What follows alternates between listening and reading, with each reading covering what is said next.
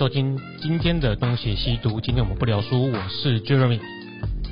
那这一集呢，我们要继续上一集在《知易行难》聊到的中国哲学思想与命理观相关的主题。如果还没有听到上集的东邪西毒，听众们有兴趣的话，也可以先到上一集去听我们上一集所聊的内容。那今天我们的节目就继续相关的主题。如果你喜欢我们聊的这些主题，有兴趣的话，那也欢迎你到 Apple Podcast 给我们五星留言，以及到脸书和 Instagram 向我们反映。那今天的节目就继续上一次的内容开始喽。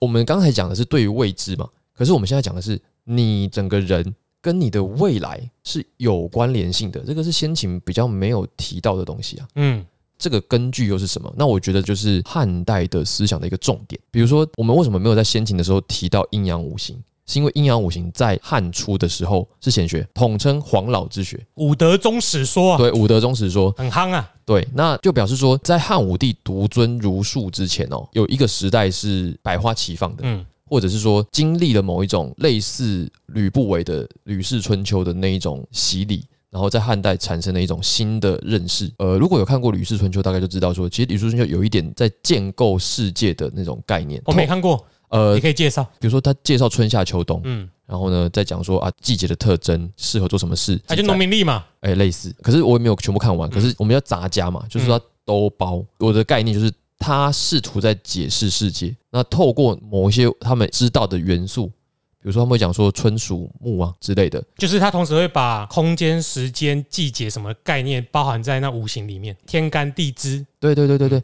那当然现在讲的不是这么严谨的，我担心被骂嘛，所以就是先消毒。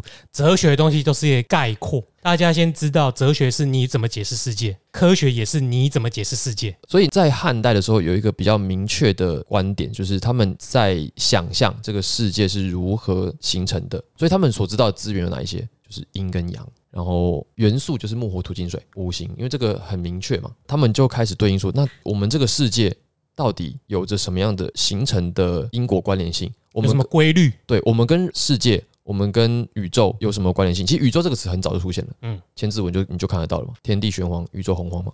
千字文是什么时候的？南宋了，没有，就是宇 宇宙这个概念很早就出现了，嗯就是只说遥远的未知的一个领域，天空最远到哪里去了，就是宇宙的概念这样。嗯，可是我们现在宇宙是指他们所不认识的那个世界了，但是概念是一样的，就是他们不认识的世界啊。就是 universe。对，那么他们就开始认为说，哦，人作为这个万物之灵，我们有很多的象征，是象征的这个世界的。嗯比如说我们两颗眼珠代表日跟月，然后我们有四只手，呃手两只手两只脚，四只不是四只手，手足代表你是树男，两面树，那个字念男吗？一个人嗯人字旁，然后再一个很难的难。挪哦，两面树挪，哦，你是两面树挪，不是不是不是，你知道两面树挪吗？我不知道，咒术回战你知不知道？没看呐、我我去看一下我知道五条悟啦，哎，你是两面树挪，那个挪就是面具的意思啊，对啊，你你就是两面树挪，不是啦。有。四只手，好，我也不是阿修罗，就是四肢代表四季，五脏代表五行，然后你有正面背面代表阴阳，嗯。嗯，所以他们开始用这种肝属木，胃属土，心脏属火，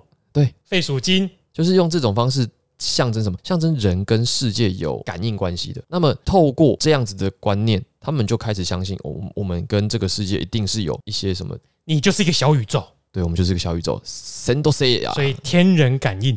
对，哎、说的很好，我要讲的就是这个，对啊，就是这样，对啊，我知道，对对对对，到了耶。他有，我认为这是其实是蛮科学的一种说法。嗯，那个年代啦，他们试着在解释这个世界的原理啊，他们只是不知道有元素有啊，对啦，因为哲学就是在解释你观察到这世界，对科学是有效的帮助理解，帮助你理解这个世界，并证实你提出的假说。对啊，因为像牛顿也也认为上帝存在啊，然后他做科学的目的就是为了证明上帝存在。对啊，所以汉代的那种想法，我并不认为是一个嗯迷信，而是他们当时掌握的情报就这样嘛。对，对啊，那他们就会开始去分析，然后引入了这种五行阴阳的概念，包括他们就会认为说人性就是善恶混，嗯，因为啊就是人有阴阳嘛，气有清浊嘛，光明跟黑暗，对，光明跟黑暗嘛，阴影，对啊，所以蝙蝠侠上了还没看嘛，哎好好看，你等一下隔壁看。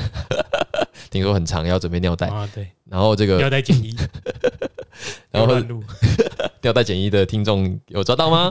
那个年代开始逐渐出现了天跟人的关系，那么这里就有很多空间了，包括出现了我们刚刚讲的，透过你整个人的形体判断你这个人的性质以及你可能遭遇的未来，这个在汉代就是显学，而且再来是整个汉代都相当之相信预言，这个叫做谶纬，就是不问苍生问鬼神，对对对对对，就是汉代也是一个相对来讲迷信的，可是这个迷信又不是单纯的那种出名的迷信，嗯，他们相信的是预兆跟这个。汉代有迷信呐、那个黄金贼的时候，那个叫迷信呐、对啊，呃嗯，那个是东汉末年可是西汉初期其实就有了。比如说这个以前其实就已经观测到火星了嘛，荧惑，然后通常出现荧惑的时候是大不吉利的象征，所以皇帝要下罪己诏，巴拉巴拉啦这种。荧惑听起来是不是太淫荡，所以荧惑，诶，另外一个字，不好。另外一个字，哪个字哦，那个字难写，那个是萤火虫的萤，下面是火，啊？对那谶纬是两个东西啦，一个是图谶，一个是纬书。像那个汉高祖斩白蛇起义，其实就算是一种图谶了，就是象征的意思嘛。嗯然后，包括这个什么呃亡秦必楚的那个石头，其实也是一种图谶。图谶。谶就是那个一语成谶的谶嘛，言字边，然后把纤维的纤换成言字边，就是念谶嘛，啊，你说他们是图谶的意思是，就是预预言。对，然后但是没有说那个是真的还是假的没有说、啊，就是灾异嘛，就是充满了各种预言，也不知道是真的假的。啊。然后像汉高祖斩白蛇起义，你哎不是陈胜吴广，吴广，你怎么知道？然后亡秦必楚，到底是谁拿那个石头出来的？嗯，你怎么知道？对啊，所以这里面都有图谶的性质。然后伪书是指说预言书，我印象中图谶其实是非常难的学问。我现在讲的一定是不完整的。没关系，你讲图谶，人家都不一定知道嘞，你就继续吹你的吧。好，顺带一提，我以前学校有一个教授是台大过来的，他的国科会计划年年都过，他就是做图谶，我有做谶纬的这种东西没人懂。那包括什么河图洛书啊，这个什么什么尾，就是只要加一个尾的，在那个年代非那个。尾是呃密字边加一个韦小宝的韦，嗯嗯，对，谶纬，像谶纬这样子的相关的符印跟类似的著作，在汉整个汉代是很多的。我看过一大堆的书目，虽然我没有看过里面的样子啊，但是可以反映出来，在那个年代是相当之相信预言，然后以及这种天有异象，一定代表什么？对这个东西在当时一定是显学，嗯包括那个。我记得武帝时期，卫子夫因为一件事情，然后就挂了嘛，巫蛊之祸。蛊毒的蛊啦，下蛊的蛊。对，那基本上它也是某一种类似预言跟诅咒的关系。嗯嗯，好，那这个是他们当时的迷信的一种背景，一定是其来有自，因为他们相信人跟天之间的感应关系，以及天将下异象以警示于百姓的这种相应关系嘛。嗯，对啊，所以因为预言一定是老天给的嘛，老天下了一些东西，然后让你知道现在你逮鸡多屌啊，你要好好的检讨。检讨。再来到了东汉，有一个学者叫王充，王充有一本书叫《论衡》，他一直被视为是中国科学的始祖。他有一个重点是急虚妄，就是摒除一切不实虚妄的这些事情。比如说前面刚刚讲那些，对可是后来有一些人也说，其实王充就是一个非常认同我大汉帝国的一个公务员而已啦。嗯，因为他著作里面也说麒麟真的存在啊，某一些事情是真的。我们现在看起来觉得离谱的事情，他相信是真的，那就表示他不是只是单纯的有科学精神，他只是顺着朝廷的话来说而已。嗯，那么它里面有一篇叫做《骨相篇》，他在讲什么？古代大象吗？不是长毛象啊？骨头，哦，骨头的这个象。摸骨。他在讲说一个人的状态跟他的命运的关系，就是我们刚刚提到的，嗯甚至所谓的八字，就是在那个时代产生的东西。就是说你出生的时间对应到的你的命运是什么？就是你的出生的时间对应到的是你的骨重，然后你的骨重呢，哦，几两重。对，然后这个就影响到你的这个人，比如说清浊嘛，气有清浊，然后气清者怎样怎样怎样，然后可能命薄一点，然后可能人正直一点，气浊一点，可能人臃肿一点，然后人也怎么样怎么样一点。透过这些种种的元素的集结，形成你这个人的肉体的状态，然后你的气色，然后你的命运都在这个组合的过程中就决定好了。那么我印象中杨雄也有类似的说法，嗯，就是泰玄跟法言他的著作有类似的说法。那我刚刚提到的是东汉的这个王充，那应该是本来民间就有这些学问，他们把它收集起来写一写吧，不太可能是一个人发明的吧？不排除这个可能。对啊，因为这样的可能性比较高嘛而。且这个我相信是一个时代的共同思潮啦。对啊，应该就是民间很多那个圣米亚神那，他就收集起来，哪些他觉得可以用，他就写进去，哪些不可以这样。我觉得你这个推论是很有可能，就是那个时代就是有很多人在讨论这些事情，啊这个就已经表示人们开始相信我的命运是天注定啊，对，它有一个术语叫做秉性受命，嗯，性成命定。秉是那个禀告，禀夫人，小人本住在苏州的城，禀告的禀。对对对，就是我秉持着这个性得到了命运，我的命运呢，基本上就是在我被赋予生命、天地精气的那个瞬间，就已经都决定好了，成型了。就成型了。对，这里就稍稍的取消了我们刚才讲的孔子那种儒家的那种积极人为可以改变的性格，他已经有一点宿命论的感觉了。嗯那我还努力个屁啊！嗯，我想这样子的脉络。到了魏晋时期就更明显了，开始出现像《世说新语》这种会透过一个人的风姿，会欣赏一个人的神态，这个是以前比较不会有的。那为什么那个时候大家听过《世说新语》，可是大家不会看呐、而且《世说新语》其实是南朝时的这个著作了，刘义庆对他记述的是魏晋时期的这个、嗯这些人。那么没关基系魏晋南北朝，对啊那么《世说新语》其实基本上就是专门在记述当时这些人的一些译文。小故事，那比如说四叉猫收了个花生糖，产生什么后果？对啊，但大部分都是讲帅哥的故事。哎大家看了会心一笑对啊。那么我觉得会产生这样子的观念，跟当时的思想以及政治制度就很有关系了。嗯，我们都知道魏晋是什么九品中正制度嘛？九品官人法，九品官人法是怎样？上上上中上下中上中中，对啊，就是什么一一二一到九等嘛，导致了什么结果？就是上品无寒门，下品无士族。代表什么？代表的是整个社会的阶层已经是固定的了，你不太可能翻身。阶级不太会流动，对那么，一个阶级不太会流动的社会，人们的想法就是，他能够这样子的理由是他本来就应该要这样子，黑的是颜面啦。对，不是透过哦他有多努力，嗯，而是他本来就应该这样，对，所以转而去欣赏这些一流人物的风姿风采。嗯，那我觉得就更加的强调了我们在思想上的那种命定的感觉。所以后来那个年代佛学很流行啊，因果嘛，你今天会这么惨，就是你上辈子修的不够好，哦，这辈子就是来还的，所以你就认了吧。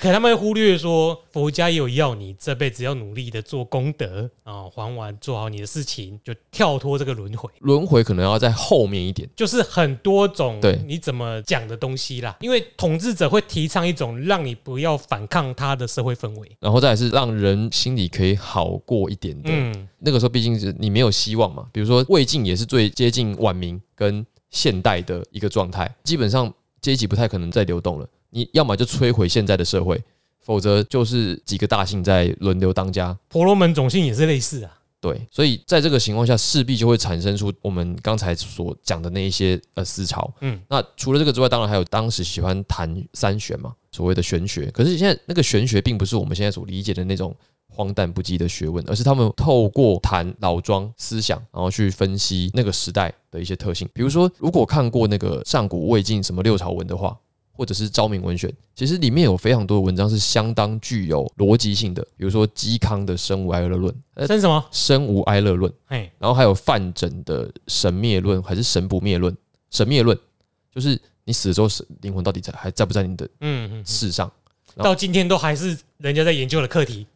那生无爱乐论就是讲说声音本身有没有情绪。那嵇康作为那个时代人，他就已经如临其贤呐。对他就已经意识到这个问题了。嗯，那相似的文章，我其实也还是有看到，我现在一时想不起来。但表示说魏晋时期的文章的思维逻辑性是很强的，那只是说都是这些一流的人在那边发挥而已。嗯，那反映到命理学上，大概就是我刚刚讲的那样子。这个讨论会断在这里的原因，是因为唐宋以后，整个社会的形态发生了巨大的改变。嗯唐代跟宋代又不一样。对，那唐以前跟唐又不一样，所以唐代之后的整个社会以及他所接受到新的资讯，那已经是两个世界了，就完全不同，所以就没有办法用比较单纯的只是讨论思路来进行我们要讲的东西。可以很复杂的讨论思路。会相对复杂很多嗯很多。别的不说，光唐未进到唐就经历了多少外族，还有外来宗教。所谓外族，还包含比如说什么大食，然后达罗斯，达罗斯，然后这个罗马人跟阿拉这个阿拉伯人，实际上都一定程度的参与了那个年代的一些事情。再加上我们之后有可能会讲到草原民族，对，还有啊北方来的草骑马民族也就大家不要以为这是自古属于中国的一门学问，对。你今天所读的都是世界交流文化荟萃交流出来的产物。就包含魏晋，搞不好都有，只是我们不知道而已。可能交流并不甚频繁，但是一定也是有的，因为嗯毕竟汉武帝时代就凿通了，东西都可以过来了，思想为什么不能过来？嗯，对啊，所以一定有很多的变化啦。那只是说越靠近唐宋就越没有把握，因为东西越来越多了。所以我们大概能讲到的关于命理的，大概到魏晋就已经是一个，我觉得是一个高峰了，因为就已经定型了嘛，就已经确定了你的出生决定了你的一生，然后你的外表决定了你的命运，然后呢，再综合前面所说的关于易经的理解，然后你如何解经，那其实都已经有一个比较完整而明确的系统了。但是关于易经如何改变，后面讲了这些啊，那我就是我负责的工作啦。没错，对啊，呃，顺带一提，我们其实前面有提到，刚才 Jeremy 有说他刚使用的是金钱卦，那如何去算卦？宋代的时候有一个叫邵雍的人，邵康节，邵雍就基本上像郭文就会说梅花艺术，就基本上是那个时代他汇整出来的。嗯，那我们刚才有讲到易经，可是易经其实在汉代的时候就有分成两种路数了，基本路数。一种是易理易，就是延续着我们刚刚讲的这个易传的这个路数；另外一个还是象数易啊，就是你不要忘记易经本来是用来算命的，所以就是郭文在节目讲的应用易跟文字易，对，那这一派是以孟喜跟金房在西汉的时候为代表，他就是继续发展这个所谓的象数易学，就你到底如何去应用它，它有什么样子的自己的理论背景，那跟我们要去阐发它的微言大义可能是不一样的，它是更实用的。我们今天会这么混乱的原因，是因为中国式的哲学是一种整体论嘛，像我们刚刚天人感应或者是什么五德宗史、诸子百家，我们常常到最后会变成说，我们在解释这个个人、社会、宇宙的时候，我们会倾向用一套的逻辑去全部包含进去。嗯，所以当我们去分解看来看的时候，会觉得，比如说我们只看儒家，就会觉得啊，有一些地方它不通；只看道家，会有一些地方它不通。可是你就终究把它融汇在一起，就会就变成说，哎呀，整个个人的小宇宙到这个大周天，我们都可以用一样用一个整体论的思维来概括。但是如果你到了西方的科学，就是欧洲的文艺复兴、科学革命之后，就会发现它不是一个整体论，嗯，它就开始分门别类。你就是文竹乳蛇，你就是理科的，理科下面又分什么电机、物理、化学，巴拉巴拉巴拉巴拉，然后到最后他们会各个学科会去格物致知，越走越远。所以很难跨科别。像最基本上就是说，我们学好易经这个道理之后，武术就是三一命谱相嘛，所以你看人的身体跟看三形一样，他们的诊断的原理可是差不多的。嗯但是你今天看眼科跟看心脏科肯定差很多。啊，你说到这个，我可以补充一下，我们刚刚不是讲到汉代的这个概念吗？嗯，它另外一个衍生出来就是医学，比如说现在研究中医的人都会讲《黄帝内经》，嗯可是《黄帝内经》到底什么时候出现的？没有人说得清楚的。不知道。可是，一般来说，算命先生一定会相信，或者中医一定会相信，他就是皇帝那边写的这就很很信仰。对信仰。那实际上它分灵枢跟素问嘛，我们只能够大概的概称，应该是各自作于魏晋南北朝时期。但是我们说，就比如说我在解释，我可以理解说，那应该是皇帝开始那个年代就陆陆续续留下来的，流传在民间的学术学问，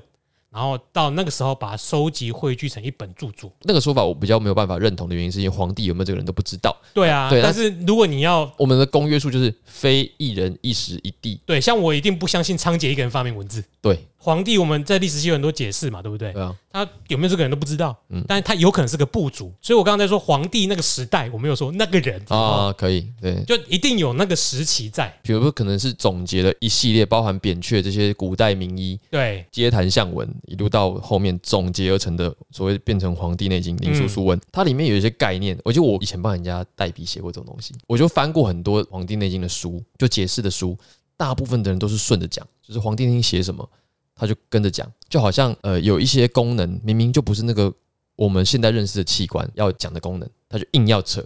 我，就说哦，这个中医的中医的五脏不是西医的五脏，嗯，我想说那那不然是 不然中医的五脏是什么？他就说他们是一个这个功能说，那这个其实不能说服我，因为我后来看到有一本书叫《难经》，好像是很早也是战国时代就出现的。它上面说，你以前处死那些人，你一定剖过他的内里吗？只有达文西会这样做啦。不是我说你，你去处理那些战犯，你要复仇，你要干嘛的时候，你会你一定会把人剖开嘛，所以你不可能没有看过里面。所以你说中医的肝不是西医的肝，然后中医的肾不是西医的肾，这种说法，我觉得好像忽略了中国也曾经把人家的五脏六腑都拆开来看过，一定看过嘛，只是不晓得内在的哦，明太祖多熟啊，明太祖啦，他一定很熟啊。对。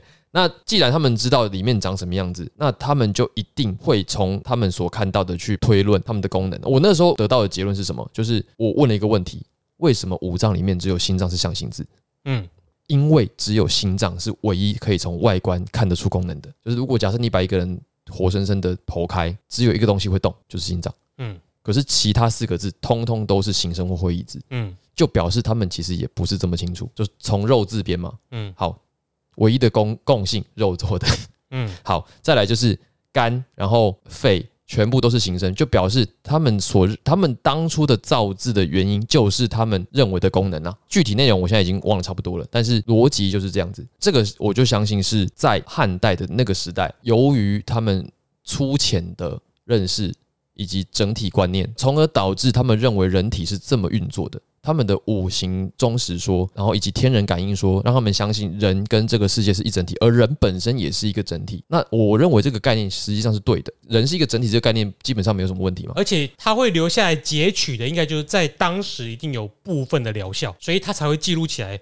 没用的大概就不会写上去了啦，我觉得。这个就是我认为当时的人的科学认识，但是当然现在看是有问题的，有些地方是有问题的，但是这个逻辑本身没有问题。是有时候是记载问题，不代表那个逻辑有问题。所以你到现在要在现代用，就跟风水算命一样。如果说你现在写中医的东西，你还是用比如说照着字面解释，或者是你们就是比如说隔义没有隔好，我会认为那个看起来就不伦不类，你就会创造一个根本就不存在的呃什么什么功能说。这个就是中式思考的一个大问题。他们老是认为老祖宗东西是最好的。我上次看到好像是现在在考中医的时候，好像还是用那个李时珍的《本草纲目》在当做中医系出题的，还是还是要点，好像还说以那个为准的样子。我不知道，我可能有错，就是听到人可以纠正一下。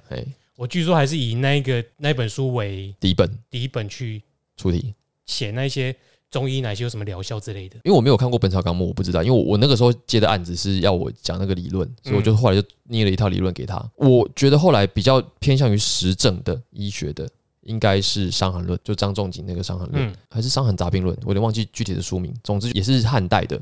那么一定它有伤寒这两个字啦。然后它里面的写法什么？它是直接告诉你什么症状对应着什么药，嗯桂枝汤证、葛根汤证，这个东西对应的就是这个疾病。那么这个就很实证，嗯就是说，可能以前的人认为说，诶，我吃了这个东西我就好了，嗯嗯，所以我我这个是有效的，所以这个是透过逻辑跟科学方法科学方法来做出来的具体的对应。但做过做过三期实验。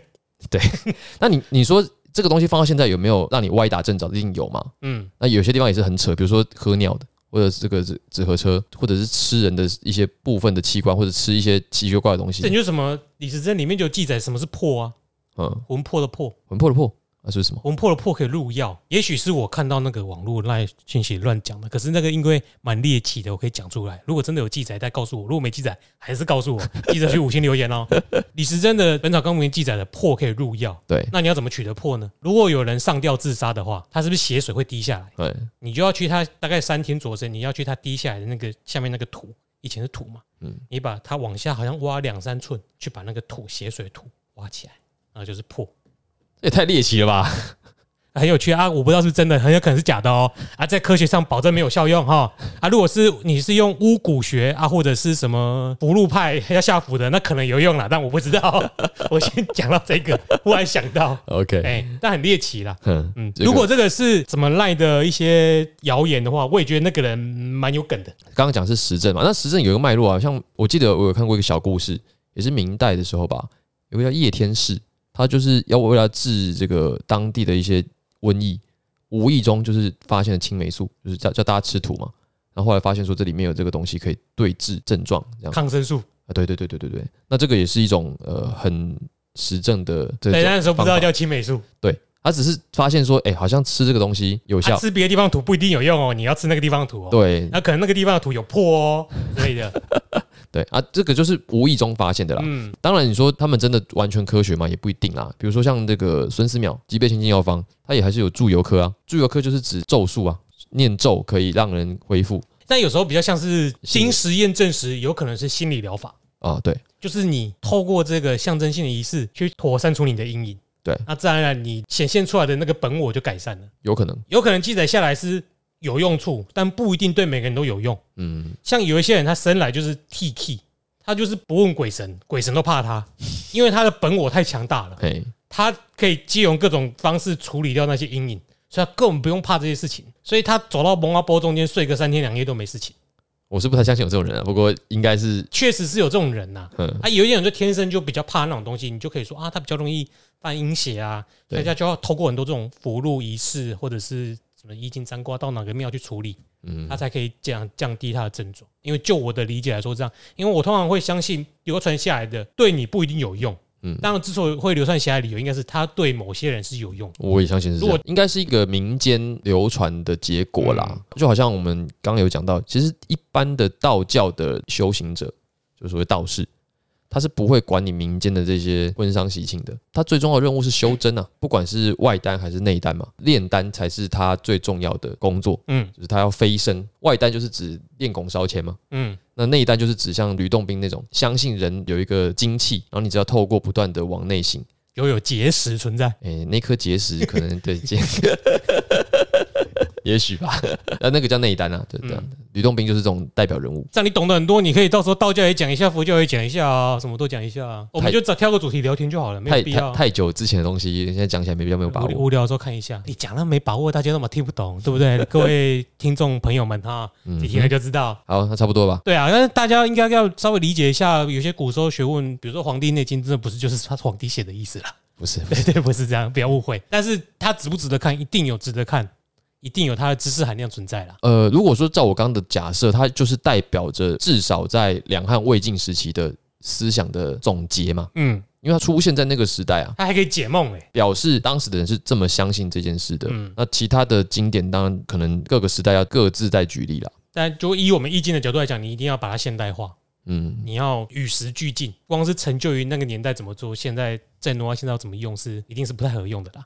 但我蛮相信中医的，我我觉得针灸针灸很有效，我也觉得针灸有效，那个应该有一些科学吧。不晓得，但是因为我常常去针，我也很常针，他没有我我没有针，因为我找那个蛮厉害的，针几次就不用再那个了。呃，不，有些是真爽的啊、比如说像现在有些会通电，你知道吗？嗯啊，我就觉得我好像那个汽车进厂维修一样，它因为它夹完，它蒸完之后还会夹电嘛，然后那个还现代化的嘞，对，然后它开电，它就说、欸你要不要强一点，然后强一点，它就一直跳，一直跳。我都，不用哎，我那个是插下去对不对？嗯，那个医生就会再往下深入个几公分，再给你转一下，你就会。你就得整个人弹跳起？对对对对对对对很酸爽。有些还会用那个在蒸的尾巴，就是用艾草嗯在熏，哦，那个也是很舒服。就是会流传下，一定是有一些用处的啦。像我现在保养身体，就是吃中药居多。我也是啊，就是汉方嘛。嗯，对对，那个就我们没有要诋毁，我们只是希望大家透过讨论。有没有效？这个我们应该是我们现在也无从得知啦。对啊怎么，说呢？就我前面说的一些中国文化令人诟病的地方，就是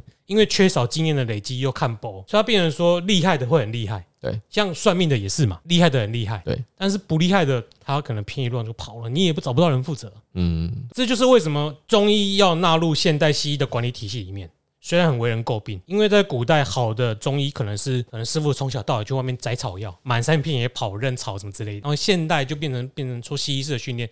问题不是在于这个系统能让中医变得更好，而是能让中医在这体系底下对一般人造成的伤害更少更小。因为如果你只是个卖膏药的江湖郎中，有时候你就吃那些不不明的配方，怎么了？你总不能去找政府哭腰说你怎么会让他往上面行医吧？对啊，这就是一个到了现代一个不一样的方法了。嗯，那也许可以另外弄一个更好的管理制度，去培养更好的，不管三阴命谱相也好了，反正就是一个我们中国式哲学出来的学问嘛。像素的规范化，但重点就是经验要累积啦。如果你都不累积，每个人都只会盖着自己的。我觉得后来发现，其实有一些可能不是因为他故意要改，他要改原因可能是他知道那个不怎么好用。哦他，就故作神秘，说不教你。有时候怕讲出来会出糗，而且这个真的是也是很看个人的诠释解读能力啦，这个有时候不一定能教会耶。但我觉得很简单，就是最基本的法则，我们就拿去统计，比如门开在哪一边哪一项，这个公司有没有出现在财报上有没有显著效果。我觉得这种东西就是很好验证啊，哦，我就会想要有机会可以做一下相关的，因为既然大家都觉得这么好嗯，你也觉得有效，对，那何不拿来检验一下？嗯，好，那如果我做了这件事，我也给你看了，P 值呃跟与假设符合，那你就会相信了吧好吧，？我们假设一下来卜个卦，然后来买股票啦。我们现在就在做了，你没有听吗？我有，可是我说就是量身定制嘛。那大家也知道，我们这我们这个节目也没有说一定会怎样。对，像之前预测就闹轰啊，对不对？就没有怎么样了。我们最后最后会再跟大家解释啊。OK，哎，因为这是易经好玩的地方，好，随便你怎么圆啊，只要你圆的漂亮就好了。没错，那我们差不多了。啊、今天应该是没有下一集了，就是看状况了。看一下 Eric 什么时候又觉悟到想要讲一下。对，不定时开启。嗯，儒释道嘛。对对对对，嗯三教闲聊。我是 j u r Han，我是 j a r i k。如果大家想要继续听我们聊相关的话题，到知易行难或东邪西毒。都可以五星留言。对，那敲完记得想要先附上你们想要聊什么。对，像那个阴影荣格就没有人留言，希望我继续讲，就就早不讲喽。我觉得这个有时候有有人不踊跃是个问题。哎有啦，还是会讲啦，因为反应还 OK。OK，就先到这里，拜拜。拜拜。